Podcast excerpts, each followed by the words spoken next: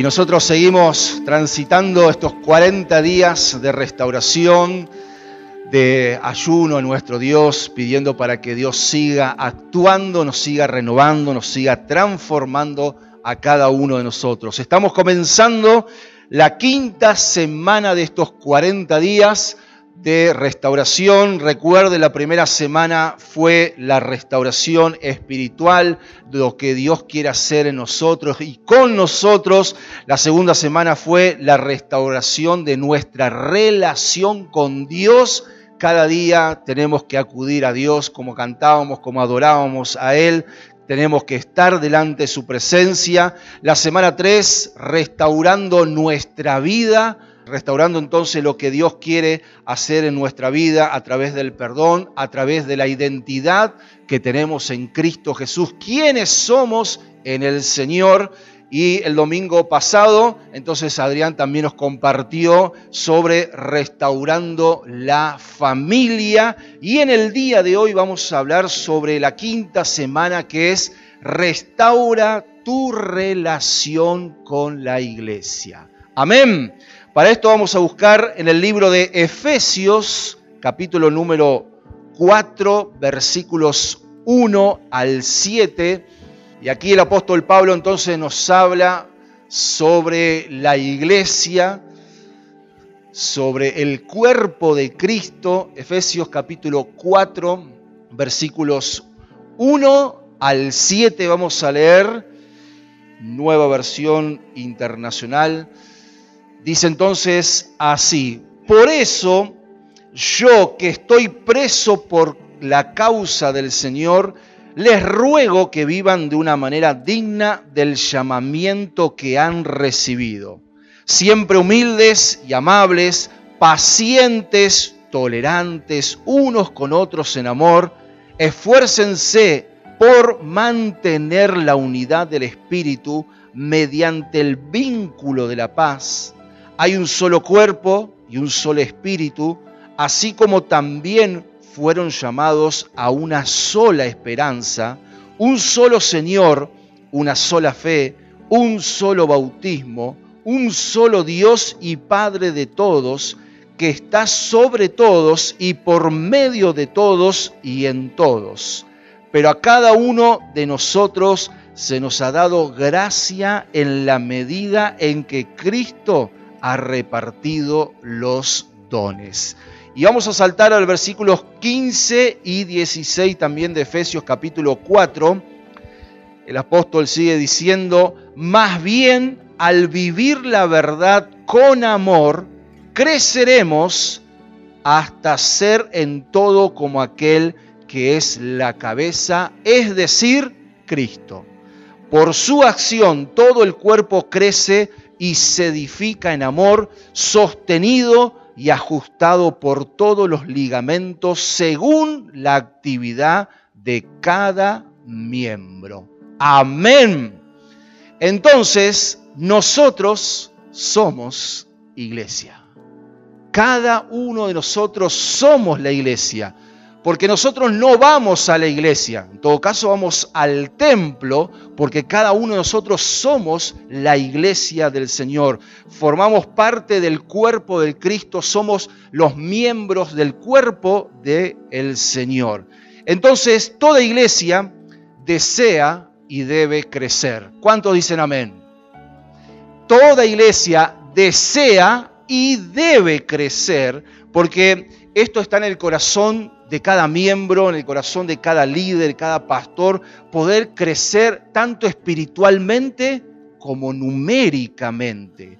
Y no quiero entonces hoy hablarte sobre igle crecimiento, pero ¿por qué causa a veces esto no sucede? ¿Por qué no hay una expansión del Evangelio? ¿Por qué no hay crecimiento espiritual? ¿Por qué no hay crecimiento numérico? Y a veces una de las razones es que la mayoría de los casos se pone demasiado énfasis en las estrategias, en modelos o programas, actividades, eventos que se copian de otras iglesias, de otras plataformas, pero se descuida la salud de la iglesia, que es lo más importante. lo cual es indispensable tener una iglesia sana, un cuerpo de Cristo sano, para que funcionando bien haya crecimiento espiritual y haya crecimiento también numérico.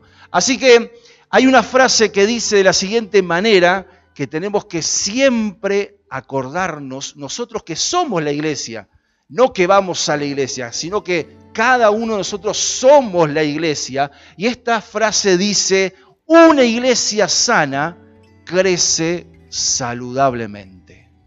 Amén. Y esto es así, y esto funciona en el diseño del Señor. Una iglesia saludable es una iglesia fuerte, es una iglesia pura, es una iglesia útil, es una iglesia reluciente y también es una iglesia inspiradora. Una iglesia saludable no es una iglesia perfecta, sino perfeccionable. Amén. Dispuestas a los cambios y para seguir creciendo a través de los cambios que a veces son necesarios. Una iglesia necesita entonces ser restaurada para que pueda cumplir el propósito de Dios, para que pueda cumplir ese propósito por la cual Dios la puso acá en la tierra y todos podemos, y escuche bien, y debemos ser parte activa de la restauración de la iglesia. Amén. Entonces la pregunta es, ¿cómo podemos restaurar nuestra relación con la iglesia? Primero, bendiciendo. Cuando nosotros bendecimos a la iglesia, habrá crecimiento, habrá un buen funcionamiento. ¿Y qué es bendecir? Justamente es hablar bien de la iglesia. Cuando usted habla bien de la iglesia, está hablando bien de sí mismo, pero también está hablando de su hermano y hermana en Cristo.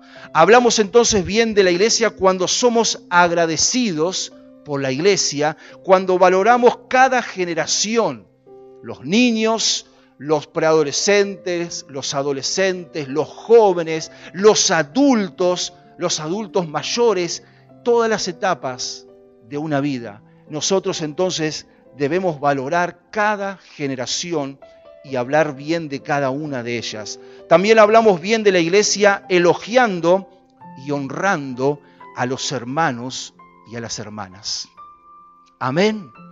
Qué bueno saber que Dios ha derramado su gracia, su unción, sus dones sobre cada uno de nosotros. Y es ahí donde nosotros tenemos que tomarnos el compromiso de hablar bien de mi hermano y de mi hermana. Hablamos bien de la iglesia mencionándola muchas veces en primera persona. Es mi iglesia cuando las cosas suceden todo bien, cuando las cosas marchan bien, pero cuando hay un problema, hablamos de la iglesia. Y esto no debe ser así, sino que aún en las buenas, en las malas, siempre será mi iglesia. Como cristianos entonces no podemos hablar en tercera persona de la iglesia cuando marcamos solamente las fallas, cuando marcamos solamente los errores, y en primera persona cuando celebramos los logros, los triunfos y las victorias. Entonces, nosotros bendecimos a la iglesia cuando hablamos bien de ella.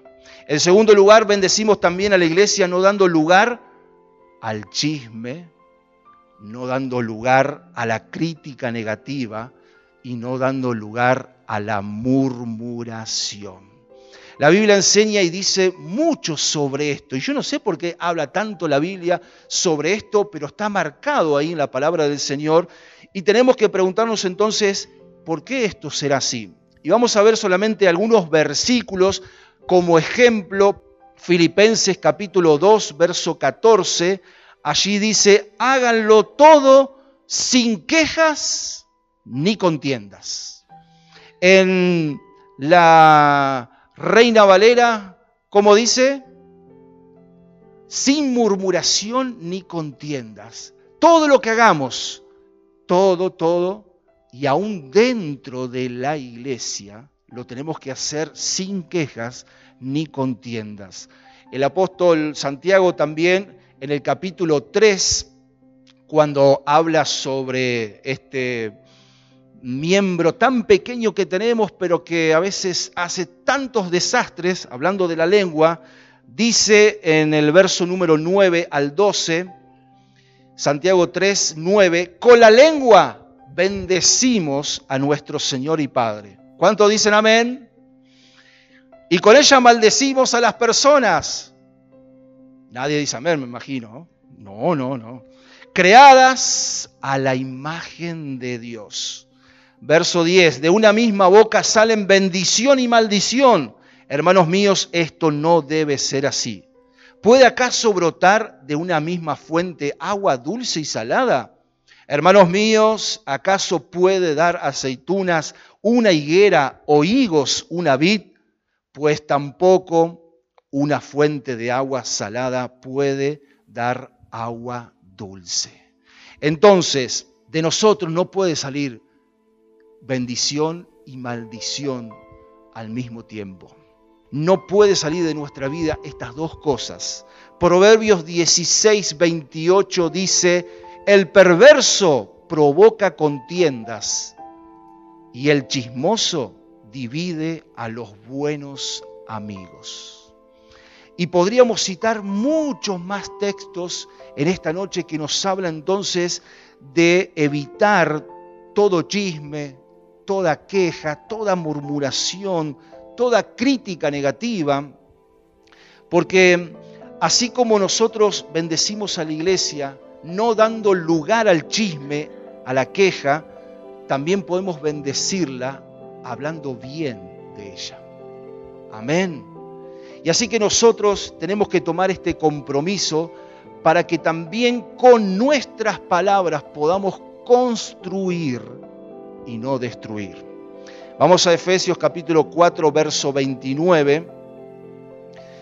Allí el apóstol Pablo dice así, eviten toda conversación obscena. Por el contrario, que sus palabras contribuyan a la necesaria edificación y sean de bendición para quienes nos escuchan. Qué gran desafío para cada uno de nosotros que formamos parte de la iglesia del Señor. Que podamos hablar bien de la iglesia, porque hay palabras que lastiman. Hay palabras que hieren, pero gracias a Dios también hay palabras que sanan. Hay palabras que son de bendición. Quiero también leer el Proverbios capítulo 16, versos 23 y 24, Proverbios 16, 23 y 24, el sabio de corazón controla su boca, con sus labios promueve el saber. Panal de miel son las palabras amables, endulzan la vida y dan salud al cuerpo. Entonces, hay algunas preguntas que nosotros tenemos que hacernos personalmente hoy y siempre en nuestra vida cristiana. Y es, ¿mis palabras construyen o destruyen? Mis palabras construyen o destruyen. ¿Soy parte del equipo de construcción o soy parte del equipo de demolición? Preguntas que debemos hacernos. Mire, si criticamos a espalda de otros, destruimos. Si hablamos mal de otros sin tener seguridad de lo que decimos, destruimos. Si hablamos despectivamente sin amabilidad de otros, destruimos. Si prejuzgamos a las personas por su color de piel, nacionalidad, clase social, etc., destruimos. Pero si hablamos con amor y verdad, construimos si le hacemos ver a los errores a alguien para ayudarlo y no para juzgarlo, construimos. Si pensamos antes de hablar, ¿qué pasa? Construimos. Construimos, pensar antes de hablar, a veces tan difícil es. Si a solas hablamos con una persona de lo que nos molesta y nos perdonamos, construimos. Si tratamos de hablar como lo haría Jesús, construimos. Entonces, nuestra relación entre hermanos y hermanas en Cristo puede ser restaurada en esta relación que tenemos como iglesia cuando bendecimos la iglesia, cuando hablamos bien de ella, cuando evitamos toda queja, toda murmuración. Y aunque hay cosas que nos molestan, debemos llevarlas delante de la presencia de Dios, porque ahí es desde ahí y de ese lugar donde nosotros podemos empezar a construir. Pero debemos entonces evitar todas estas cosas, renunciar muchas veces al chisme, a la murmuración, a lo que me contaron, a lo que me dijeron en el otro lado, no sé, de la otra punta del país. Entonces nosotros, la manera de poder restaurar nuestra relación con la iglesia es comenzar a construir con nuestras palabras. Amén. Segundo, restauramos nuestra relación con la iglesia cuando la amamos. Amamos a la iglesia y lo tenemos que hacer de manera práctica. Amar sabemos que es más que palabras, más que un sentimiento, amar es más que un mandamiento, amar es una decisión. Amar es un compromiso, una forma y una conducta que se debe evidenciar en nuestra vida por medio de hechos concretos. Primera de Juan capítulo 3, versos 16 y 18. Mire lo que dice el apóstol Juan. Primera de Juan 3, 16. Allí dice, en esto conocemos lo que es el amor, en que Jesucristo entregó su vida por nosotros. Así también nosotros debemos entregar la vida por nuestros hermanos. ¡Uh! ¡Qué desafío! ¡Ay, ay, ay! Verso 17. Si alguien que posee bienes materiales ve a su hermano que está pasando necesidad y no tiene compasión de él, ¿cómo se puede decir que el amor de Dios habita en él? Queridos hijos, no amemos de palabra ni de labios para afuera, sino con hechos y de verdad. Nosotros debemos amar como Jesús lo hizo. Con hechos concretos, tangibles, que se vean, es muy fácil hablar de amar. El desafío es hacerlo. Es fácil oír que tenemos que amar. El desafío o lo difícil es poder cumplirlo. Entonces nosotros amamos a la iglesia cuando lo hacemos de una manera práctica, cuando amamos con hechos concretos que se evidencian entonces en nuestra vida. Hablamos más con nuestros hechos que con nuestras palabras. Amamos también a la iglesia cuando soportamos a mi hermano. Y de esto habla el apóstol Pablo en Efesios capítulo 4, verso 2. Amamos entonces a la iglesia cuando estamos dispuestos a soportar a mi hermano en Cristo Jesús. Y en Efesios dice, siempre humildes y amables, pacientes, tolerantes unos con otros, que dice en amor. Y creo que esa es la clave, en amor. La Reina Valera 1960 traduce que debemos soportarnos en amor los unos con los otros. Colosenses 3:13 dice, de modo que se toleren unos a otros y se perdonen si alguno tiene queja contra otro. Así como el Señor los perdonó, perdone también ustedes. Mire, yo no sé si esto ya pasaba en la iglesia primitiva, me imagino que sí, pero quedó plasmado en la palabra de Dios para que hoy nosotros en el año 2022 lo tengamos también presente. Entonces, nosotros amamos a la iglesia cuando estamos dispuestos a soportar a mi hermano y a mi hermana en Cristo Jesús. La Biblia dice que nosotros como hermanos en Cristo debemos brindarnos apoyo y debemos soportarnos los unos con los otros.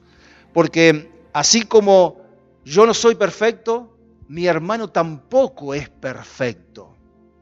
Y por eso entonces nosotros debemos soportar también las luchas, tal vez las incapacidades de otros, tal vez los errores de otros. Y de esa manera también vamos hablando y formando la iglesia del Señor Jesucristo.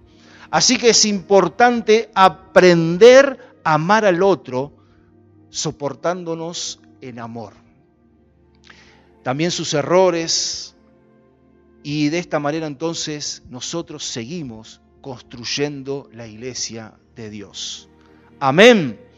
Amamos a la iglesia tratando al otro como quisiera que me traten. Jesús lo enseñó en Lucas 6:31 y esto lo conocemos como la regla de oro. Jesús dice en el famoso Sermón del Monte, Lucas 6:31, traten a los demás tal y como quieren que ellos los traten a ustedes. Y esto no es más ni menos que también la siembra y la cosecha, la ley de la siembra y la cosecha. De la misma manera que queremos ser tratados, nosotros también tenemos que tratar al otro. Y esto entonces es lo que va formando también en nosotros el carácter de Cristo en nuestra vida. Esto es lo que nosotros siempre tenemos que hacer. Tratar a los demás como también deseamos que nos traten a nosotros. Y de esa manera también seguimos construyendo la iglesia del Señor sobre esta tierra. Amamos también a la iglesia pidiendo perdón, pero también perdonando. Y qué necesario también es entender estas cosas porque somos hombres, porque somos mujeres con errores, porque a veces decimos lo que no tenemos que decir y luego nos arrepentimos, pero el dolor ya queda. Y es ahí donde también tenemos que aprender a perdonar, pero también a pedir perdón. Entonces, sabemos que la iglesia o a la iglesia no van solamente los sanos, sino también los enfermos, como nos encontrábamos nosotros antes de conocer a Cristo en nuestra vida. Y como estamos en el camino de la perfección, vamos rumbo a la perfección, nosotros debemos también saber cuándo debemos pedir perdón. Cuando nos equivocamos, pero también está y tiene que estar el deseo en nosotros de que cuando otros se equivocan, también poder perdonar de la misma manera que queremos ser tratados, tenemos que tratar a los demás. Por tanto, la Biblia nos dice una y otra vez que de la manera como Cristo nos perdonó a nosotros, también nosotros debemos perdonarnos los unos a los otros en amor. Siempre el amor va por delante, cubriendo multitud de pecados, dice también la palabra. Entonces nosotros restauramos nuestra relación con la iglesia amándola, cuando damos también nuestra vida por el Señor, en servicio a Él, cuando entonces de manera práctica nosotros soportamos a nuestro hermano, que tal vez nos falló, pero no quiere decir que nos puede volver a fallar, sino que le tenemos que dar una nueva oportunidad. Nosotros amamos a la iglesia cuando entonces hacemos lo que Cristo hizo por nosotros, cuando nos perdonamos mutuamente. Amén. Y en tercer lugar, nosotros restauramos nuestra relación con la iglesia cuando servimos. Cuando nosotros cumplimos con nuestra función en el cuerpo de Cristo. En Romanos capítulo 12 vamos a leer versículos 4 y 5. Romanos 12, 4 y 5 dice, pues así como cada uno de nosotros tiene un solo cuerpo con muchos miembros, y no todos estos miembros desempeñan la misma función, también nosotros siendo muchos formamos un solo cuerpo en Cristo y cada miembro está unido a todos los demás. Y leíamos al principio allí en Efesios capítulo 4, verso 7, pero a cada uno se nos ha dado un pedazo de gracia, podríamos decir, se nos ha dado gracia en la medida en que Cristo ha repartido los dones. Y Dios repartió justamente los dones, los llamamientos como Él quiso, no lo que nosotros queríamos, sino lo que Dios quiso darnos a cada uno de nosotros. Y cada uno entonces también sabemos y podemos hacer algo por el Señor. Y aún en lo más mínimo y en lo más chiquito que podemos servirle al Señor, para eso, para Dios es importante. Es importante. Aunque tal vez nadie lo vea, Dios sí lo va a ver y será importante para Él. Y cuando esto sucede, entonces hay equilibrio en el cuerpo de Cristo y cada uno cumple su rol, comprometiéndose primeramente con Dios. Entonces la carga ministerial se comparte. Amén. Porque los hermanos en Cristo entonces, desocupados, se convierten en espectadores críticos, negativos, y tenemos que saber que en el cuerpo de Cristo, escuche bien, no existen los planes sociales para los desocupados. No existen.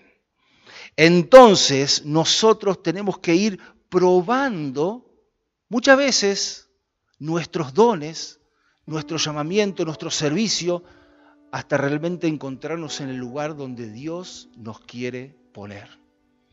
Amén. Entonces, la pregunta es, ¿soy espectador o soy protagonista? Porque es ahí donde está el desafío, en encontrar muchas veces mi don, mi llamado, con ayuda, con consejos que puedo pedir, para cumplir entonces la función como miembro del cuerpo de Cristo. Tengo que ir probando, tengo que ir encontrando mi lugar en el cuerpo del Señor.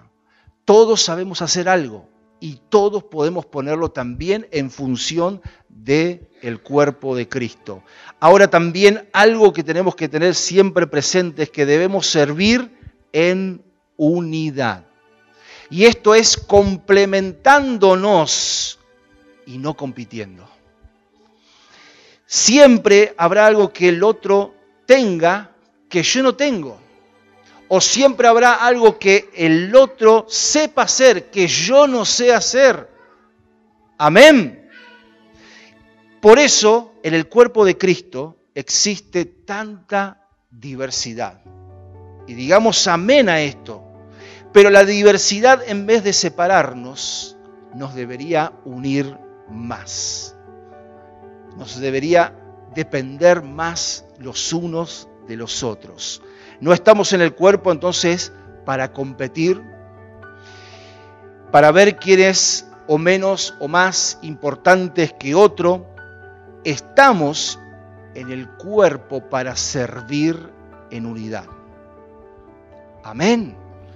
Y a mí me molesta, por ejemplo, mucho cuando veo los carteles de la iglesia afuera o en las invitaciones, en los flyers, cuando la foto de los pastores, apóstoles, es más grande que la invitación en sí.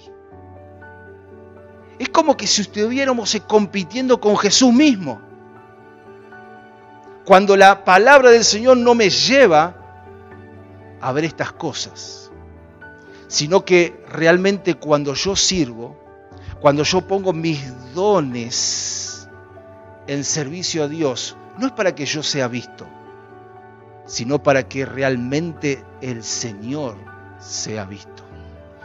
Y esto es lo sublime y lo más importante, es que cada cosa que nosotros podamos hacer en el reino de Dios, cada granito de arena, es para dar a conocer a Jesús. Por eso hay un llamado de servir en unidad. Hay un llamado de poder servir dando lo mejor de cada uno de nosotros. Y el otro día compartíamos con un grupo de que se trata de tomarnos el tiempo para servir a Dios. Tomarnos el tiempo y no es cuando me sobra el tiempo. Son dos cosas diferentes. Nos tomamos el tiempo para muchas cosas y están bien, pero también algo que nos ayuda a crecer espiritualmente y sobre todo nos ayuda a pertenecer como miembros en la iglesia de Cristo, es que nos tomemos el tiempo para poder servir. Servir en unidad, servir con humildad, servir con generosidad, servir con compromiso. Y esto es cuidando siempre mi corazón, cuidando siempre mis motivaciones, mis intereses, para nunca ser reconocido, sino que el eje y lo más importante es que Dios a través de Jesucristo y su Evangelio sean conocidos. Amén.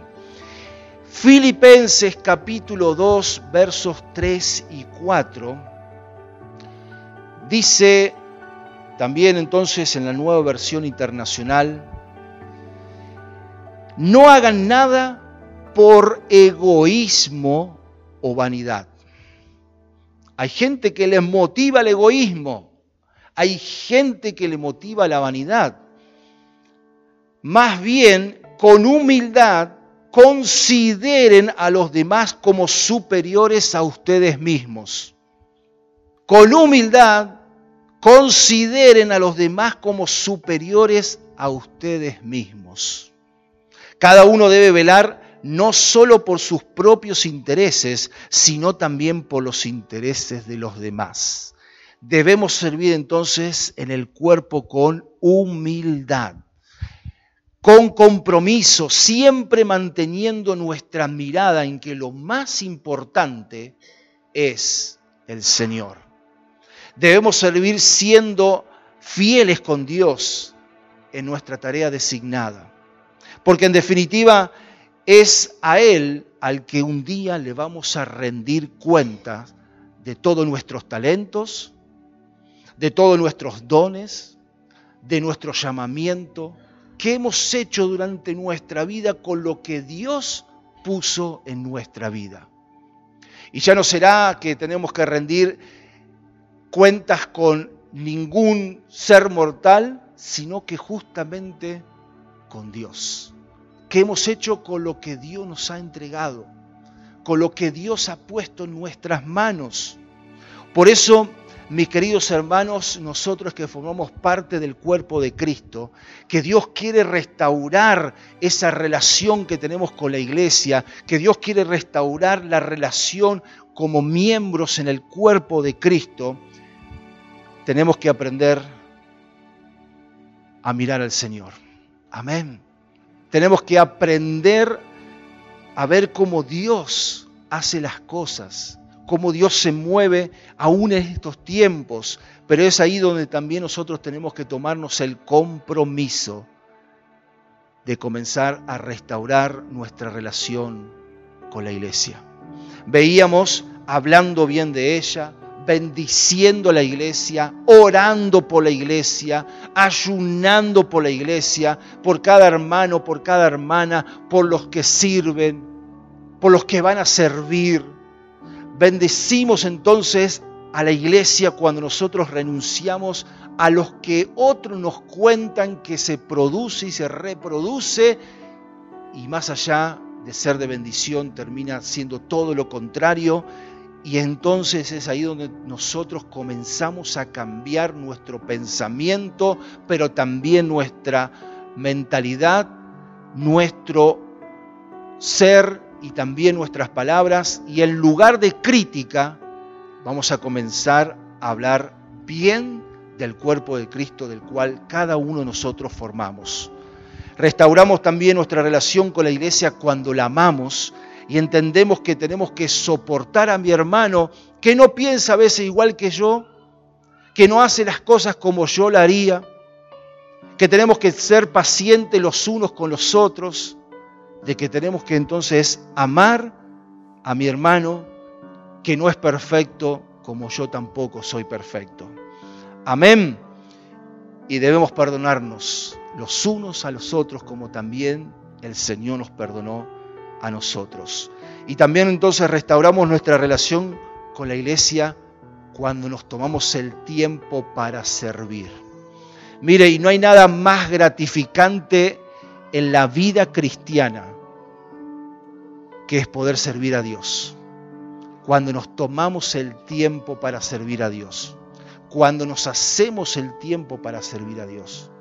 No hay nada que va a traer más satisfacción a nuestra vida de poder entonces poner nuestros dones, nuestro llamamiento, nuestros talentos, todo lo que Dios nos ha dado en servicio a Él y para que Él realmente sea exaltado, para que Él realmente fue y es lo más importante en nuestra vida y siempre también así lo será.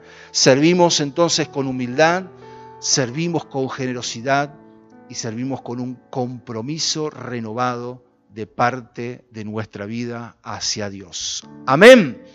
Así que cuando nosotros hablamos de la iglesia, siempre hablamos de primera persona. Es mi iglesia porque yo formo parte de esta iglesia, porque quiero lo mejor para mi iglesia. Y voy a tomar entonces este compromiso de tomar estas palabras y de ponerlas por obra para que la iglesia del Señor siga siendo edificada cada momento de su vida. Amén. Vamos a estar orando en esta noche y queremos bendecir a esta iglesia. Somos iglesia, somos parte de este cuerpo de Cristo, somos la luz, somos la sal de la tierra, somos los que podemos marcar la diferencia somos los que podemos entonces traer una palabra de bendición, somos aquellos que desde nuestro lugar podemos hacer algo diferente. Porque si no brillamos, si no alumbramos donde hay oscuridad, nada somos, nada somos, de nada nos sirve. Entonces, seguir al Señor si nosotros no marcamos la diferencia. Nos tomamos este tiempo, queremos orarle al Señor. Aleluya, Jesús. Aleluya. Padre, en el nombre de Cristo. Oramos como cuerpo de Cristo. Oramos como cuerpo que es tu iglesia, Señor. Somos tu iglesia, formamos parte de esta iglesia. Y en el nombre de Jesús, hoy nos comprometemos a restaurar nuestra relación con la iglesia, el cuerpo de Cristo. Señor, tal vez hemos fallado, tal vez nos hemos equivocado, pero sabemos que tú eres el Dios perdonador, tú eres el Dios de las nuevas oportunidades. Espíritu Santo en esta noche, tú eres el que produces el hacer como el querer, según sea tu buena voluntad en esta noche. Señor, hoy nos tomamos estas cosas en serio, porque Padre, formamos parte de este cuerpo de Cristo, tan inmenso en todas las naciones, para poder demostrar que tú eres el que únicamente puedes cambiar un corazón, puedes cambiar las personas. Señor, en esta noche, Señor, nos tomamos el compromiso de poder bendecir la iglesia Hablamos bien de ella, Señor, en el nombre de Jesús. En esta noche, Señor, yo renuncio a todo chisme. Renuncio en el nombre de Jesús a toda murmuración. En el nombre de Jesús. Renuncio a toda mentira. En el nombre poderoso de Jesús. Ahora, Padre, renunciamos a esto. Te pedimos perdón, Señor, aun si hemos hablado mal de la iglesia. Señor, esto es algo personal contigo. Esto es algo que tú escuchas en esta noche. Te pedimos perdón, Señor, si hemos hablado mal de la iglesia que es cuerpo de Cristo. Te pedimos perdón, Señor. Y tú eres el Dios que perdonas, tú eres fiel y justo para darnos una nueva oportunidad. Hoy, Padre, en el nombre de Jesús nos comprometemos a comenzar a hablar bien de la iglesia. En el nombre de Jesús, a formar parte del equipo de construcción. En el nombre de Jesús, a poder construir en amor, a poder construir, Señor, en paciencia, en esperanza en el nombre de Jesús en esta noche, Señor, tomamos el compromiso también en el nombre de Jesús de poder amar a tu iglesia, de poder amar, Señor, a los miembros del cuerpo de Cristo. Señor, ahora, ahora, Señor, y aunque nos han lastimado, hoy, Señor Padre, ponemos toda herida delante de ti en el nombre de Jesús. En el nombre de Jesús. Tú eres el que cicatrizas toda esta herida. Tú eres el que la cierras ahora con amor. En el nombre de Jesús. En el nombre de Jesús. Levanta un perdón en esta noche. Levanta un perdón para la iglesia. Levanta un perdón para la iglesia, lo que han hecho. Muchas veces desconociendo, muchas veces no sabiendo qué hacer. Señor, en esta noche. En el nombre de Jesús, en el nombre de Jesús, Señor Padre, perdonamos. Soltamos perdón contra tu iglesia.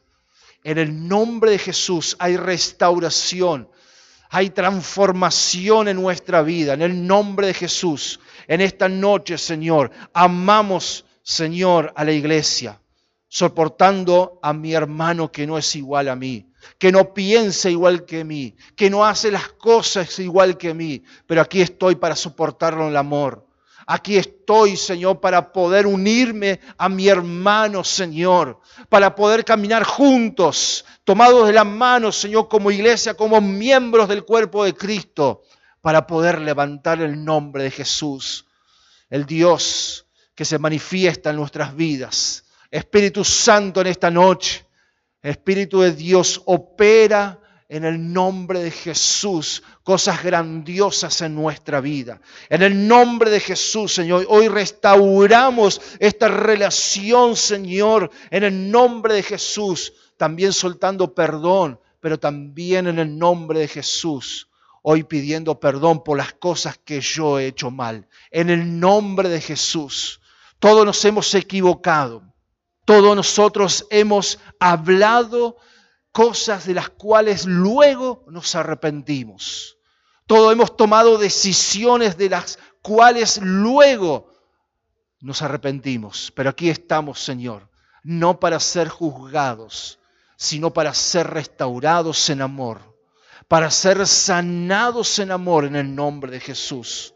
Y hoy, Padre, también restauramos nuestro servicio, con la iglesia. Lo hacemos en amor, Señor. Lo hacemos, Señor, en este tiempo descubriendo tus dones, tus llamados que has puesto en nuestra vida.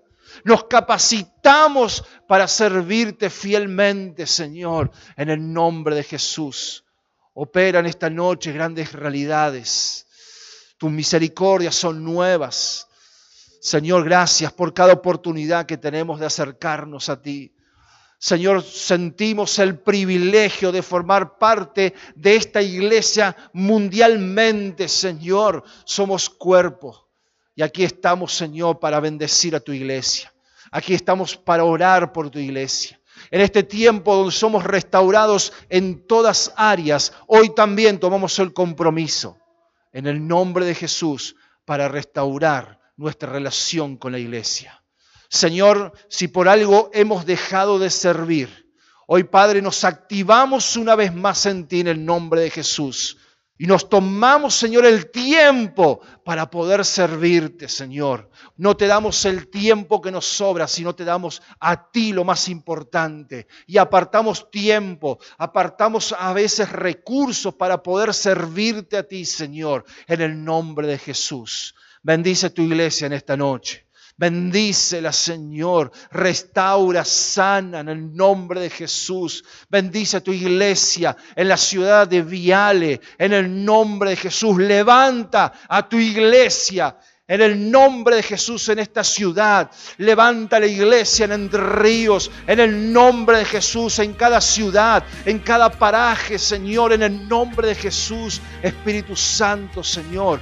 Bendice a la iglesia en Argentina, te lo pedimos. En el nombre de Jesús, Señor.